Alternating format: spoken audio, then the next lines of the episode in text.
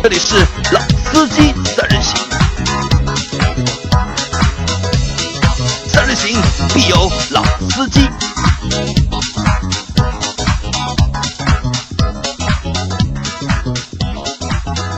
Hello，大家好，欢迎收听老司机三人行，我是杨磊。大家好，我是阿鹏。啊，阿鹏这期节目和我们继续啊，因为难得难得来一次嘛，对吧？至少要做个两集到三集的，至少做个两集到三集的内容。那我们前一期节目我们讲了关于就是 CRV 所引出的对汽车稳定性的一些讨论，对，对吧？那这一期节目我们聊一个新的话题，因为阿鹏本身是他的工作和汽车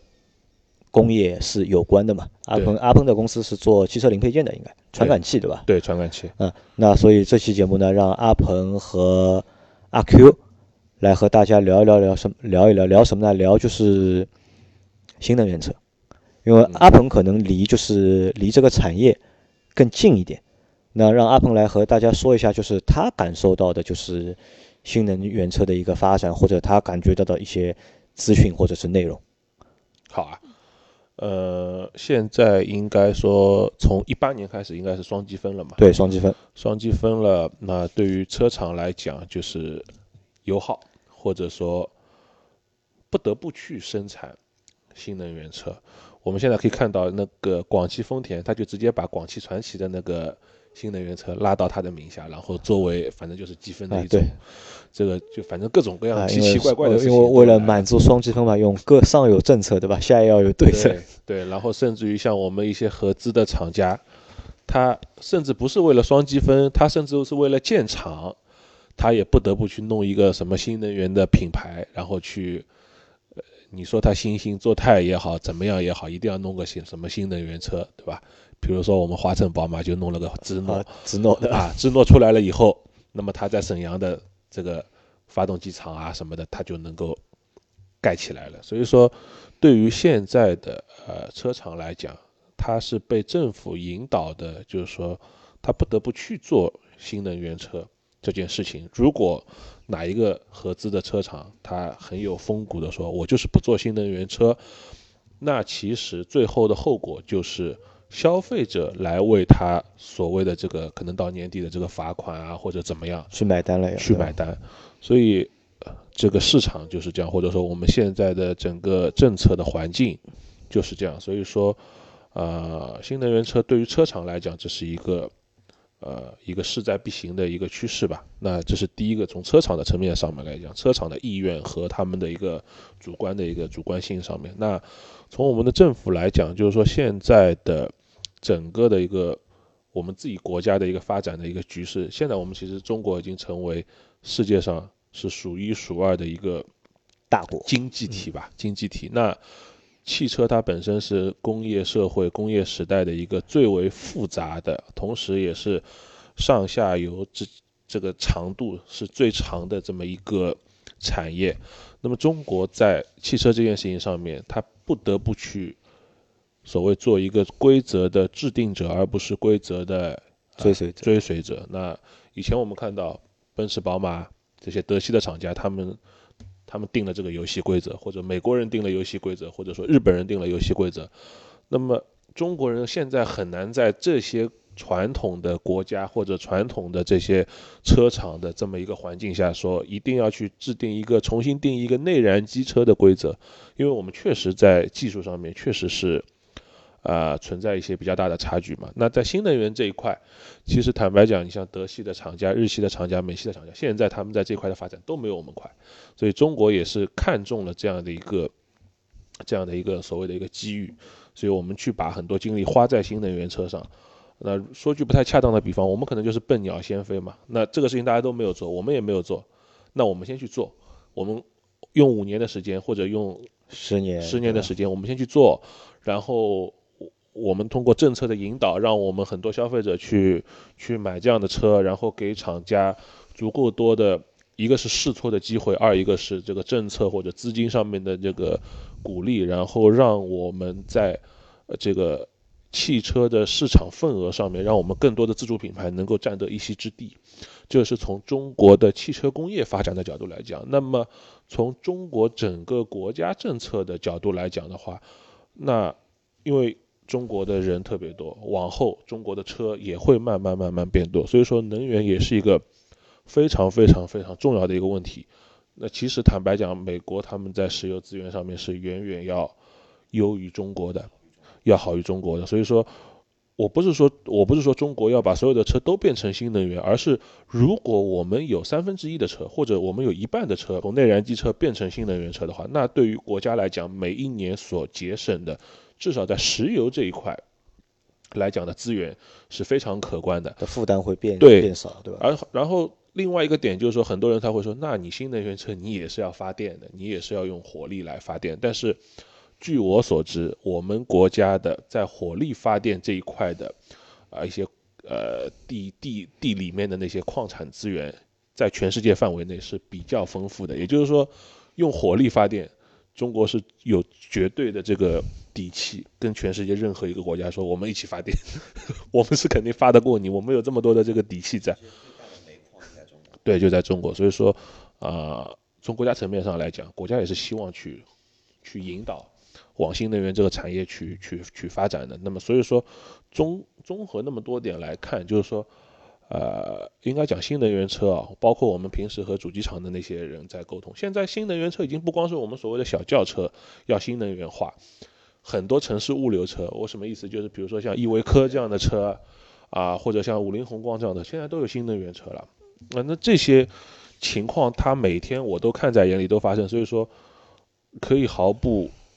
犹豫的讲，就是新能源车，我们以后每一个人可能都会不得不买新能源车。就是我只说就某些情况下了，不我们不是会每一个人都买新能源车，但是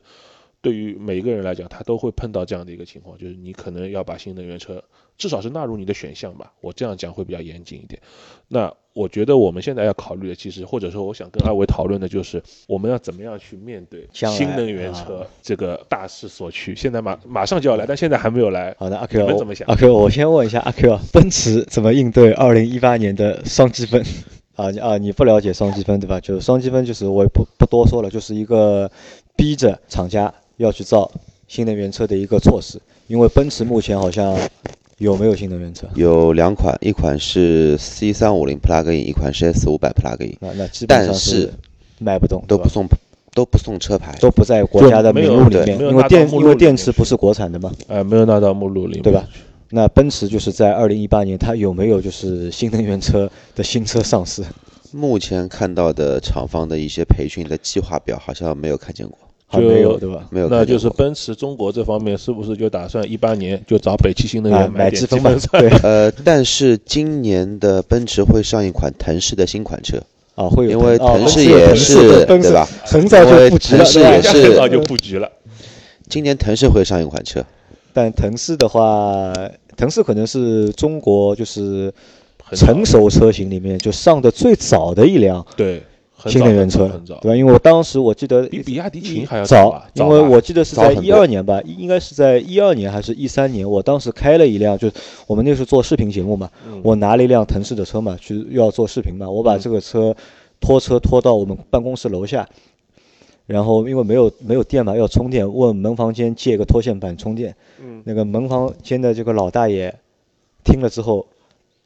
惊呆了，你知道惊呆了，你知道吗？然后那辆车就放在门房间边上充了一个晚上电嘛，第二天就是开给他们看嘛，啊然后他们都觉得好神奇啊。呃，大概门房间老大爷没有办法把这个腾势的车和电瓶车联系到一起，对吧？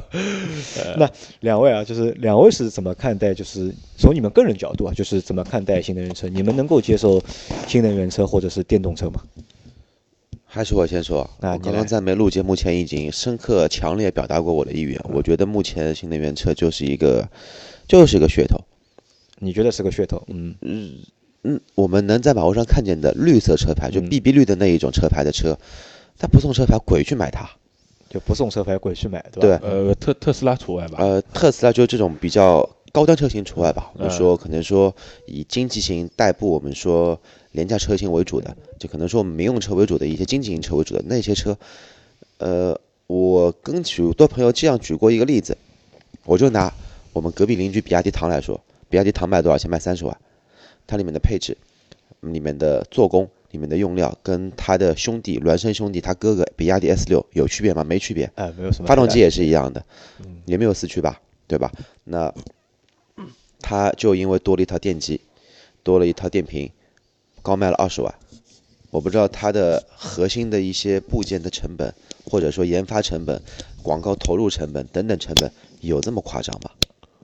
二十万，呃，我觉得就是说从新的从车企的角度来讲，就是说，首先它的价格必须要定得高，这样子的话，它拿到的补贴多也高。相应的也就会多。所以说，从车企的角度来讲，它这么做肯定是没错的。但是从消费者的角度来讲，我觉得这个事情就是，大家可能就是觉得说，哎，反正政府有补贴啊，他标三十万，那我买我可能实际上掏钱，可能只要掏个二十二万掏二，十四万，然后对吧？万对吧又免购置税，又可以送车牌。虽然现在车牌少，但是还可以送。但是消费者他会觉得，哎，好像这样对我影响也不大。但是我我说一个事情，呃，跟消费者是切身利益相关的，就是你以后每年买保险的时候，这个车是按三十万算，不是按照二十二万、二十三万这样来算。对，就是这个是一个，就是你可能买的时候你不一定会察觉到的事情，但是确实就是这样子的。对，然后我再说一个，我身边朋友，因为我的一个新同事，他是我们公司二手车部的，他有台比亚，不是不是，是一台那个荣威五五零五五零的 plug-in。我问他，你这辆车买过来充充过电吗？从来没充过。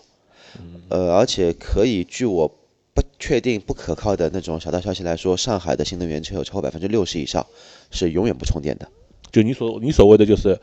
其实你的矛头就是直接指向五五零秦唐对，就是这么啊一些，就是营运 车辆，营营运车辆嗯。挂个非运标，你占道路资源，你也占你的社会资源，占你的石油资源，还增加了你的尾气污染，嗯。而且你还不用电，嗯，还骗了国家的补贴。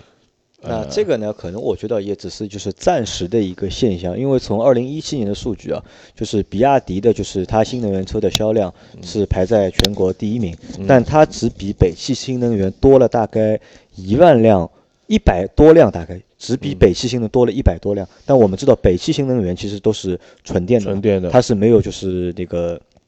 插电式混合的嘛。对，就是小的奔驰 B 二百呀，对，可能就是我们以前就是对对对对对，就是阿 Q 的意思呢，就是以前那些就是初代的，这个就我我把就是秦啊，或者是唐啊，或者是荣威五五零啊，或包括现在的 i 六，我把它归到什么呢？就是初代的，就是中国嗯新能源车。但是可能从我们从我们从去年的就是年底开始啊，就是看到了 ES 八，对吧？看到了威马，对吧？看到了包括就是那个拜腾，对吧？其实有越来越多的就是五花八门、稀奇百怪的那些，就是看上去逼格比较高的新能源车出来了。这个呢，就和你前面说的，就是完全又是两个就是两个层面的一个东西的。阿 Q 我能理解，就是阿 Q 会鄙视那些就是或者不叫不叫鄙视吧，应该是不太待见那些就是伪新能源车，对吧？因为车的本身的一个质地或者品质本身就比较差，只是为了新能源而去新能源的那些车。对但是阿 Q 对特斯拉，我觉得应该是不鄙视的吧？特斯拉，特斯拉毕竟来说，就整个车的品质感在这边，因为身边也有两个朋友开特斯拉，不管是做工的工艺还是有点粗啊，但是它的品质感是的确是有，而且它的定价会很科学。我就美国的价格加在中国加一个中国要收的一个税税税收而已，我定价很合理。就特斯拉，我觉得是这样，就是说，呃，刚刚阿 Q 讲，他说它的质感啊各方面还在。我的理解是这样，就是说，如果我们比如说特斯拉的，比如说 Model X 一百万的车来讲，我觉得同样花一百万，那我觉得特斯拉的质感其实是没有它的竞品来的，好，相对来说肯没有它定是没有它的没有它的竞品来的好的。所以说，啊、特斯拉还是有它的溢价在，而且这个溢价，溢价我觉得是非常高。对，非常高。但是好在就是说，这个溢价它不仅在中国体现，它在美国也体现。所以说，就像在全球也体现，就像苹果，就像苹果的东西一样的，就是它宰你，那它全世界人民他都宰你嘛。不像我们，比如说我们现在看说，哦，比如说一个，比如说宝马的车，一个奔驰的车 X 五这样的车，对吧？叉五的车，中国可能要个，现在可能便宜了七八十万，以前。十年前一百多万的车，但是在美国可能就是三四十万人民币折合下来，那我们那个时候感觉会不太好。那特斯拉这个就是这个意思。特斯拉的感觉就是，反正对吧？反正都是一视同仁，就是要我们的心在一起心态就是，哎，别人都跟我一样，我就心理平衡了。哎，别人买了买了比我便宜，我就我就比别人贵，那凭什么呢？对那阿鹏呢？阿鹏是怎么看待新能源车的？我觉得新能源车嘛，我我我我的感受就是，我我还是理解，就是国家的这个从战略的角度考虑这件事情，因为其实我们的国家变得好一点，我们在这个整个汽车工业，我们有国家有更多的话语权，其实对于对于我们每一个老百姓来讲都是好事情，因为汽车工业强大了，它其实可以增加非常非常多的就业机会，对，嗯，对于每个人来讲，其实都是一个好事情，对吧？这是第一个。第二个的话就是说，呃，从车企的这个层面来讲，我其实不太认同有些车企的做法。就比如说，我们就拿比亚迪来说吧，那比亚迪秦这个车，其实就是当年比亚迪在非常非常匆忙的情况下，拿比亚迪速锐。其实拿了花冠，就拿了一个花冠，速锐是 抄花冠，然后没有抄的很好，然后秦呢就是以速锐为原型，为就是为一个为一个蓝本蓝本为一个蓝本。了，然后呢 啊加了个电机，对吧？加了电池，把电池装上去，把电机装上去，嗯。那最后去就是造出了这么一台车。应该说点子确实是我不能说很好，但是至少全世界范围内没有其他车厂想到。啊。但是这台车它是一个怎么说呢？它是一个草台班子这样搭出来的那这个其实也是映射了什么？映射了就是中国工业的一个特色。嗯其实不管中国工哪个工业，其实都是有这样的影子在这个里面。我觉得对，就是说我我我的感觉是，我不排斥新能源车，但是我希望这一台新能源车，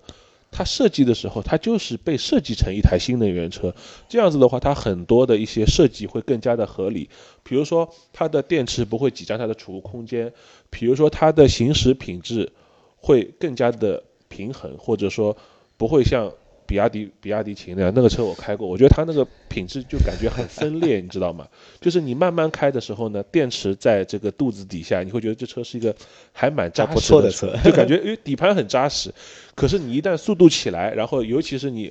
我上海的上海的同事呃同学都知道，就是南浦大桥那个引桥嘛，那个大转盘，你开个比亚迪秦在上面，那是非常非常挣扎的一件事情，就是它整个车的行驶动态非常有驾驶乐趣。有有那种人机。就是互相在较劲较劲的那种对那那种感驾驶乐趣就出来了，啊，驾驶乐趣就出来了啊！如果你们是这么定义驾驶乐趣的话，那中国确实比亚迪秦这款车确实是很值得大家去玩味的一台车。那其实我觉得阿阿鹏，因为你们你们公司是做传感器的，对吧？嗯所以就是从新能源车，不管是新能源车也好，内燃机车也好，其实都需要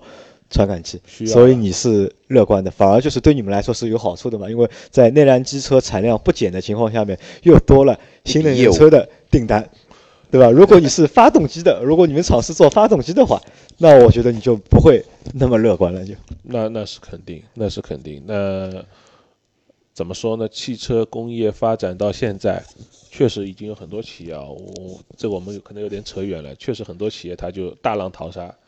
慢慢慢慢它就没有了。尤其现在是做发动机系统的，对吧？不要说做什么钢体的，做什么做火花塞的，做做什么呃什么喷嘴的那些厂家，那它未来的这个路其实肯定是越走就越窄了，甚至有一些呃做发动机相关的一些零部件的配套的厂家，他们有些已经上市了。那他们现在的股票也是跌得蛮惨的，或者说有些它不是在中国上市的，它在国外上市的，它的估值也一直在往下掉，因为中国政府这个确实是很多事情在我们自己看来，或者说在世界其他的这些势力看起来，就觉得你这个事情根本就是不合理、不合逻辑的，但我们就是做成了，所以你也没有办法去说什么。但是阿鹏跟杨磊看了去年年底的那一篇新能源的那一篇报道吧，就是中国的车企有很多很多都是以，呃，可以说的比较严肃一些，以欺诈的形式去骗取国骗补国家补贴，对，包括金融，包括苏州金融、厦门金融都好像罚了罚了不少钱州。苏州金融他们那个老板因为这个事情跳楼了，啊而且好像直接有一家厂商是被取消新能源资格，对直接被取消掉，直，接这个可能我觉得还只是就是在大潮过程当中啊，就是有一部分就是小的，就是小的瑕疵，对吧？这个是无法避免的吧？嗯，有很多的这种东西都是属于原罪也好，属于就是一些不可避免的，就是过程或者是经历，这个是没有办法的。嗯但是至少就是我觉得就是新能源车这个发展的趋势啊，这个是不可逆的。至少在中国，在近十年里这点面，这个是不可逆的。被强奸到没法去，就是说去呃忽略它，只能去享啊，享受。这个我觉得不，你但是不能不能不能算是强奸，只能被不能算说去享受但是还有一个情况就是像刚刚阿鹏说的，多少新能源车是真正意义上的为新能源车做一个蓝本、做一个开发的？我觉得这个很重要。就以前的少，就是之前你们提到的，就是糖也好啊，氢也好，这个可能只是为了新能源而而去哪怕现哪怕在现在的，就哪怕你说荣威的 i 六，包括它的 i r x 还是 e x 五五，R X 五，R X 五也好，它只是说我汽油机为嗯。主，然后我预留了一部分的电池组的那么一些模块，可以给你进进行一个衍生，就类似于我造了一个平台，我可以造 SUV、造轿车、造造造皮卡，我都可以造，就是这种这种概念。嗯但是真正没有一款意义上的，我们说新能源平台，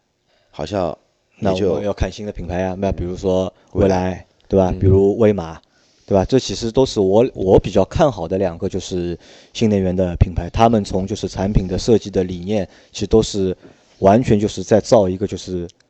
就是他们新的一个东西在真的在设计一个，包括从产品到就是用户体验，其实都是一个就是新的角度，或者是从一个新的就是视角去在做这件事情。那可能这个是正面的，也是积极的。我相信啊，就是后面会有大量，因为我们之前做过一期节目嘛，叫 PPT 噪声嘛，就 PPT 噪声，其实全国 PPT 噪声人家大概有至少有三十家，对吧？对，我不说三十家全出来，对吧？三十家里面你能够有个百分之十或者是百分之二十的人家能够出来的话，那其实能够对现在的新能车、新能源车有一个非常大也是非常好的一个改观。我觉得也是倒逼那些传统的，就像比如说他们也是在倒逼像比亚打迪，擦边球的那么一些对，在倒逼比亚迪啊、荣威啊这些企业要去正视这个问题，就是你不要把你的燃油车和新能源车好像就放在一起，这样子，好像这个车既可以装，就是既可以装个发动机，也可以装一个电机。我觉得这样子，因为其实你一个车多了个电机，然后还多了一坨电池，你整个车的配重，哎我们就讲配重，其实都是不一样的。就光说配重，哦，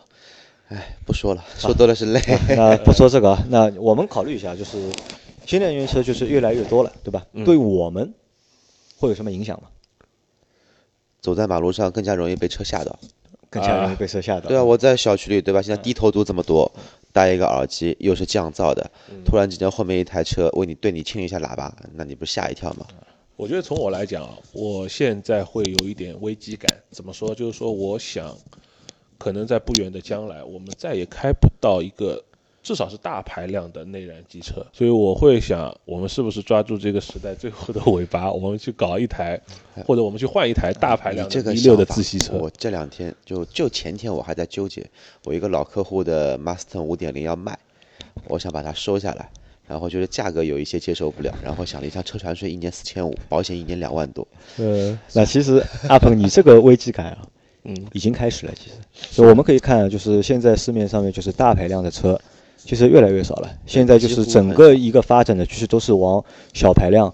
去走嘛，对吧？不但小排量，现在连三缸的发动机都开始重新抬头了，对吧？因为我们以前是怎么看看待三缸三缸发动机的？是个敲脚缸，对吧？嗯少一个角，是一个不好低端的产品代名词啊对，是一个低端的一个东西。但是我是觉得以后啊，我们早晚是可以把摩托机呃摩托车的发动机装在汽车里面，然后让它宝马的 i 三那个增程发电不就已经开始了吗啊？CT 六五的发动机加上一个电机，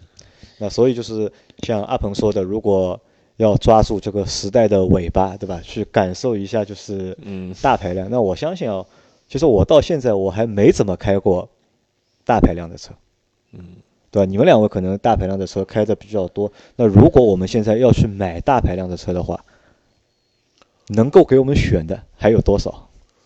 我觉得现在大排量的话，英菲尼迪是一个比较多。我们不是在做导购，我们我们只是在说一个我我们讲，我们说一个，我们定一说一个标准。我们定一下我刚想什么什么是，大排量我这边很。多 AMG 都大排量，哦，我们定一下什么是大排量，就是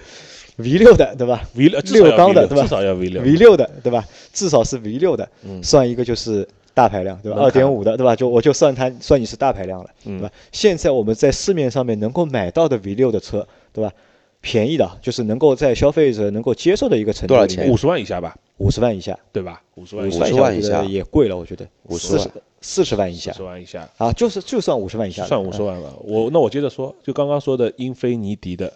一个是 Q 七零，Q 七零，它是大排量的自吸二点五 V 六，还有一个是 Q 五零的进口版，呃，Q 五零 S 已经已经停产了，应该是，应该现在是一八年，啊、最后一批就是一六年的车，已经停产两年了。但是据说是有可能会导入那个三点零 T 的，那也是一个大排量，反正就是四十万以下嘛，呃五十万以内嘛，嗯。啊，其还有的还有吗？还有啊，我说台车你们肯定想都想不到，吉利。吉利博越哦，博越有一个三点五的车，虽然今年好像也不卖了，但它至少曾曾经有过。是博瑞吧？哦，博瑞，博瑞，博瑞哎对，就那个轿车，对轿车，嗯，博瑞，三三点五自吸的，三点五自吸，但我觉得那个车可能十二缸都不会，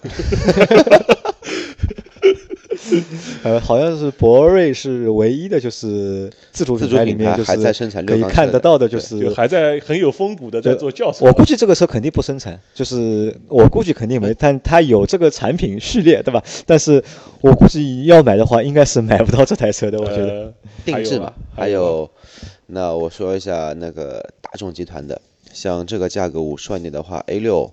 ，A 六的二点五。A 六的 A 六的二点五，A 六的那个四五 TFSI 的那个四驱都 3.0T 是三点零，都是六缸。啊，那也只是就是换代前的 A 六，就现现在的 A 六嘛，就到到明年换代之后，估计换代之后，先不说优惠，有没有这个有肯定有有肯定呃有换成应该是有应该有二点九 T，应该这个。哦，那就是保时捷那个啊？呃可能会调教会有很大的区别。啊啊，奥迪有了，对吧？奥迪。大众大大众辉辉昂辉腾的弟弟，辉辉昂辉辉昂昂辉昂十万以内的话买得到，买到，买得到，买得到好像四十万应该就够了，买到了。那四十万就应该拿得到了就。对，反正这个就是也是个 A 六了啊，也是个 A 六。还有日本车的话，其实还有一台车也可以买到，嗯，呃，讴歌的 RDX，三点零 V 六自吸 SUV 四驱的，也是为数不多还在用自吸的一台车。啊，你说到日系车，我想到了汉兰达三点五也是可以买到，的。汉兰达汉兰达三点五，汉兰达三点五，好像别的想想看啊，丰田有了，本田有了，日产现在也没有六缸了。库存嘛就是英菲尼迪库存的锐志啊，啊库存锐志，库存锐库存锐志，库存的锐志还有库存皇冠，啊，库存的皇冠是吧？对库？存皇冠，还有嘛，呃，宝马、奔驰的六缸应都该是都都上都上六十了。。宝马的话，要宝马要买的话，只能哦是有老的三二五的 M 幺四零 i M 幺四零 i。哦 M 幺四零 140i 那这样说的话，还有个 M 二四零 i，约会好的话，肯定在五十万以，内。肯定是在五十万以内了，啊但是我只能买到一啊系、二系因为我们哇五十万以内买不到，因为我们的一个小伙伴刚提了一台 M 二，好像是 M 二是六 M 二是 M 二，M 二四零是 M 二哦 M 二四零对吧 M 二四零就是跟就是等于就是三点零 T 的，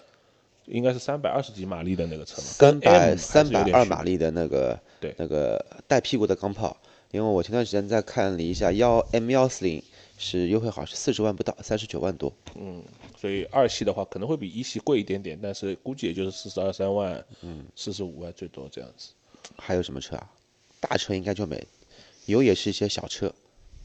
好，那基本上就是目前能够给大家选的 V 六啊，嗯，其实也就这些，而且里面有一半，我估计啊，即使你有这个钱，你也不会去买的这些，车你，未必会对吧？要不加点钱买台 S C 六三，？S C 六三。C 六三，，C 六 C 三六，三，阿 Q 最近是有优惠的尺寸嘛？是不是在我们这里也打一个小小的广告？C 六三 C 六三，不过这个车开起来还是不错。啊？阿 Q 又来跟我们来秀秀他的这个体验了，优惠这个东西，我从来不在节目里说的。这个东西呃要到电台，要到电台，也也不用也不用到电台，我们店的代理被取消了，没有 AMG，没有哦，没有 AMG 了，啊，可以啊，就是其实我们我们看，从因为新能源车马上就要就是，呃，也不是马上了，我觉得就是已经已经开始了，这个这个趋势已经开始了。我嗯觉得再过十年吧，就再过十年，就是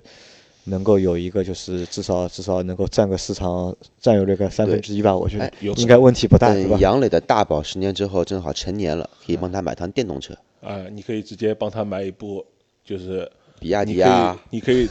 你可以打开你的车库，跟跟他说，这是一部已经绝版的比亚迪秦，对吧？对，多少有驾驶乐趣的一台车。啊，那所以就是我们啊，就是如果有条件的小伙伴啊，嗯，就是我觉得如果你对大排量的车还是有情怀的话，那可以就是考虑一下。抓住这个时代的尾巴，对吧？去，搞一台大排量的车，好好吧？那这期节目就到这里，好，大再见，家再见。再见。